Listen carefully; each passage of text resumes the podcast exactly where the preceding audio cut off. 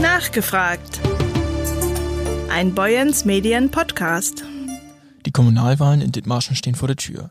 Wir haben bei Sven Borchers nachgefragt. Er kümmert sich seit 27 Jahren bei der Stadt Heide um den reibungslosen Ablauf jeder Wahl. In unserem Nachgefragt erklärt er, wie die Kommunalwahlen in Dithmarschen funktionieren und warum diese doch anspruchsvoller sind als andere Wahlen. Moin, Herr Borchers. Diesen Sonntag sind in Dithmarschen die Kommunalwahlen. Aber über was wird dort überhaupt genau abgestimmt? Ja, moin moin erstmal äh, aus dem Rathaus.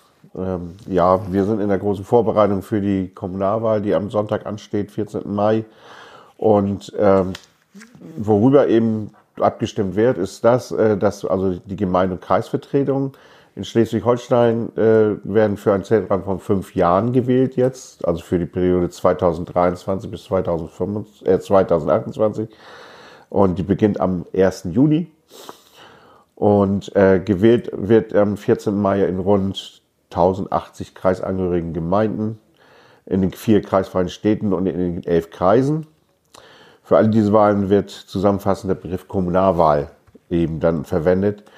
Und in den 27 Kleinstgemeinden, also von bis zu 70 Einwohnern, wird also keine Wahl stattfinden, sondern dort tritt nachher eine Gemeindevertretung zusammen, äh, die dann praktisch die Belange der Einwohner, äh, sagen wir mal, äh, ja, bearbeiten bzw. dort beraten werden.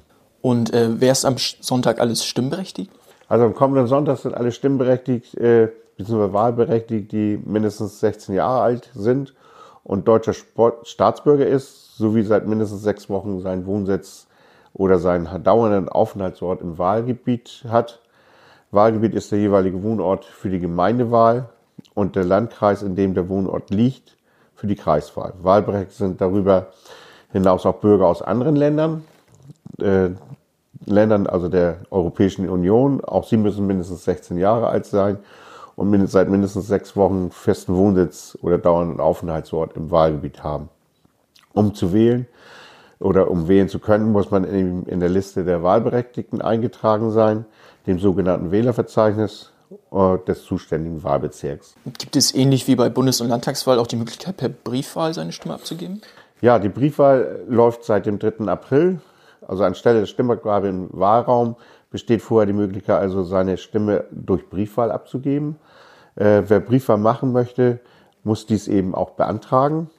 Dazu kann der Wähler mit der Wahlbenachrichtigung versandte Antrag ausgefüllt und an den Gemeindewahlleiter, also bei uns das Wahlamt, versandt werden.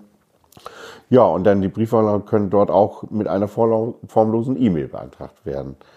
Dabei müssen Name, Vorname, Geburtsdatum und Anschrift vollständig angegeben sein und dazu möglichst auch die Nummer der, äh, des Wählerverzeichnisses, die auf, die Wahl, auf der Wahlbenachrichtigung steht. Und diese Nummer findet man auf der Wahlbenachrichtigung. In vielen Gemeinden besteht auch die Möglichkeit, über die jeweilige Internetseite Briefeunterlagen direkt zu beantragen. Das haben wir auch bei uns gehabt. Äh, das nennt sich Webwahlschein. Äh, diese Möglichkeit ist aber jetzt seit Mittwoch nicht mehr gegeben, Mittwochmorgen 8 Uhr, weil die Unterlagen noch zusammengestellt werden mussten und dann praktisch eine verspätete Ankunft der Briefunterlagen bei dem Wähler das bedeuten würde. Äh, der Wähler kann aber bei uns noch vorbeikommen, äh, praktisch heute bis 18 Uhr oder eben am Freitag bis 12 Uhr und bei uns vor Ort noch die Briefwahl durchführen. Aus welchem Grund werden den Wählern zwei Stimmzettel ausgehändigt? Ja, äh, das ist eine verbundene Wahl, die nennt sich also Gemeinde- und Kreiswahl eben. Ähm, wir haben einmal einen Stimmzettel äh, für die Kreiswahl, wo der Wahlbewerber für die Kreisvertretung des Kreises äh, Dithmarschen gewählt wird, also für den Kreistag. Und wir haben Stimmzettel auch für die Gemeindewahl, das ist ein weißer Stimmzettel, wo eben die Bewerber für die Gemeindevertretung bei der Stadt Heide ist, das die Ratsversammlung gewählt werden. Wie viele Stimmen darf ich als Wähler denn abgeben und wofür überhaupt? Ja, also das Gemeindekreiswahlgesetz bestimmt, wie viele Gemeindevertreter durch Mehrheitswahl und wie viele durch Verhältniswahl zu wählen sind. Bei einer Einwohnerzahl der Stadt Heide von rund 22.000 Einwohner sind hier 14 unmittelbare Vertreter zu wählen und 13 über die Liste zu wählen.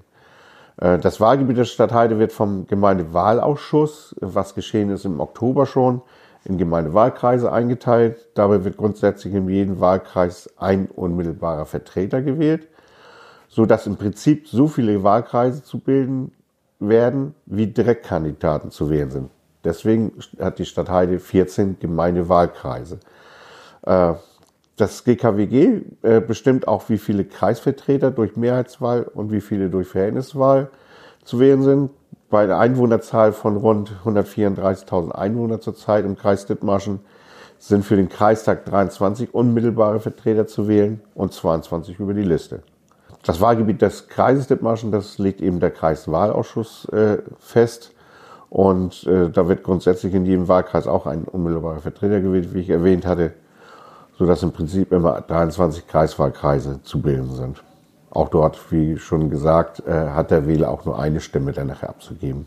Und äh, was genau ist deren Aufgabe der Gremien, die dort dann gewählt werden? Ja, wir haben also gesagt, bei der Stadt Heide die Gemeindevertretung. Äh, die Bezeichnung gemäß der Hauptsatzung äh, äh, lautet dort eben Ratsversammlung der Stadt Heide.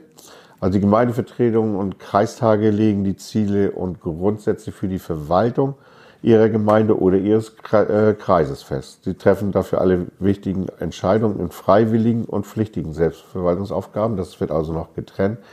Beispiele für äh, Selbstverwaltungsaufgaben, Freiwillige sind Büchereiwesen, Einrichtungen und Unterhaltung von Museen, Sportplätze, Schwimmbäder, Musikschulen, Volkshochschulen und so weiter. Und dann gibt es noch die pflichtigen Selbstverwaltungsaufgaben, äh, die praktisch uns also äh, aufgebührt sind, sage ich mal.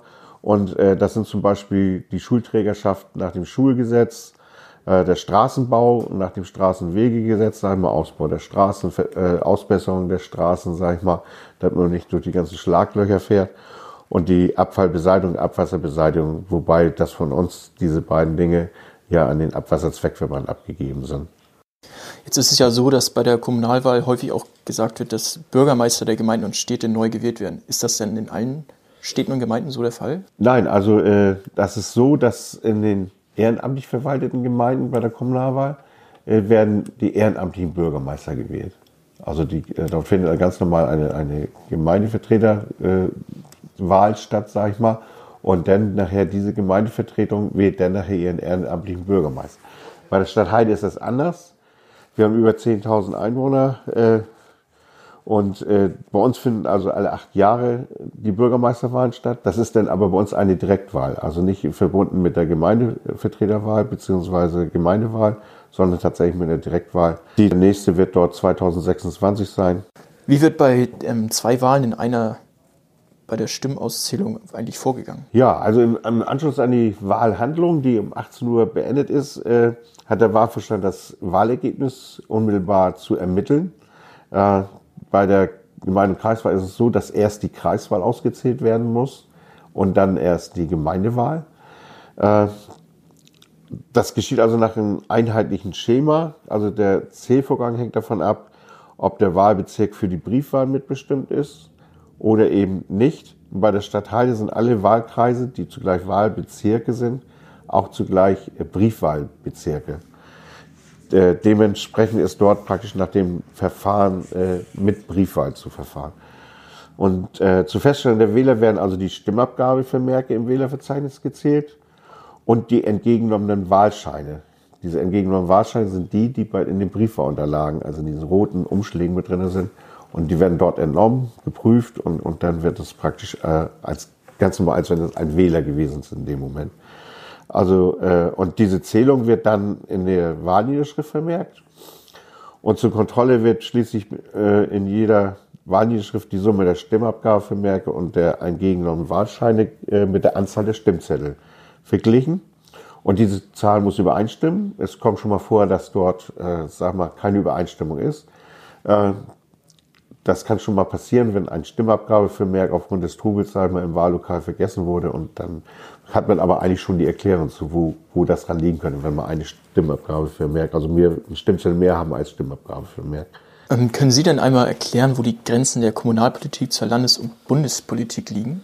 Ja, also die Politik findet ja generell auf ganz unterschiedlichen Ebenen in Deutschland statt. Äh, wir unterscheiden hier in drei Ebenen. Wir haben die Bundesebene. Hier regelt man alles an Themen, die die Bundesrepublik Deutschland, äh, den Bund also direkt betreffen. Dann haben wir die Landesebene. Hier werden die Themen der einzelnen Bundesländer behandelt. Und die Außenpolitik wird zum Beispiel von der Bundesregierung gemacht. Und wenn es um Schule und Ausbildung geht, kümmern sich die Bundesländer darum. Das kurz zusammengefasst, äh, was die Bundes- und Landesebene betrifft. Kommunalebene äh, befasst sich also mit Themen der Gemeinden und auch der Landkreise unterhalb dieser beiden Ebenen. Zum Beispiel der Kreis Dithmarsch ist eine Kommunalebene und die Gemeindestadt Heide ist die andere Kommunalebene. Beide arbeiten nicht gemeinsam, sondern äh, sind voneinander getrennt zu beachten, insbesondere bei der Kommunalwahl. Deswegen nennt der Oberbegriff ist immer Kommunalwahl, geteilt auf Gemeinde- und, und Kreiswahl. Und welche Möglichkeiten haben Bürger, sich außerhalb von Wahlen in der Kommunalpolitik einzubringen? Ja, das ist immer ein ganz spannendes Thema, nachdem dann die Wahlen gewesen sind. Äh, die grundsätzlichen sagen wir, Gemeindevertreter, die sind äh, so, dass die praktisch ja gewählt worden sind, sagen wir, und dann auch in die Ratsversammlung kommen, als auch nachher in den Ausschüssen als Ratsherr oder eben Ratsfrau. Aber manchmal braucht man dann, sagen wir noch, äh, Bürger, sage ich mal, die auch äh, zu diesen Aufgabengebieten der einzelnen Ausschüsse ja involviert sind, beziehungsweise sich die, mit, diesen, mit dieser Thematik auseinandersetzen können, aufgrund ihres Berufes oder Hobbys, wie sie auch immer haben. Das heißt also, sie können praktisch als bürgerliche Mitglieder in den Ausschüssen tätig werden. Und äh, die Wahl dieser bürgerlichen Mitglieder erfolgt in einer konstituierenden Sitzung der Stadthalle, die am 21. Juni stattfindet. Und zur Vorbereitung und Beschlüsse und zur Kontrolle der Ratsführung kann die Ratsführung also ein oder eben auch mehrere Ausschüsse wählen. Und äh, zu den Mitgliedern der Ausschüsse können im Falle des Hauptausschusses nur Gemeindevertreter äh, sagen wir, gewählt werden. Und im Übrigen auch eben andere Bürger, in Anführungszeichen die bürgerlichen Mitglieder, gewählt werden. Vielen Dank, Herr Borchers. Wir wünschen einen reibungslosen Wahltag. Ja, danke. Äh, ja, spannende Sache und ich wünsche allen ein gutes Gelingen auch meinen ganzen äh, Mitarbeitern bzw. Kollegen hier im Kreis Dithmarschen. Und bis demnächst. Tschüss. Nachgefragt. Ein Boyens Medien Podcast.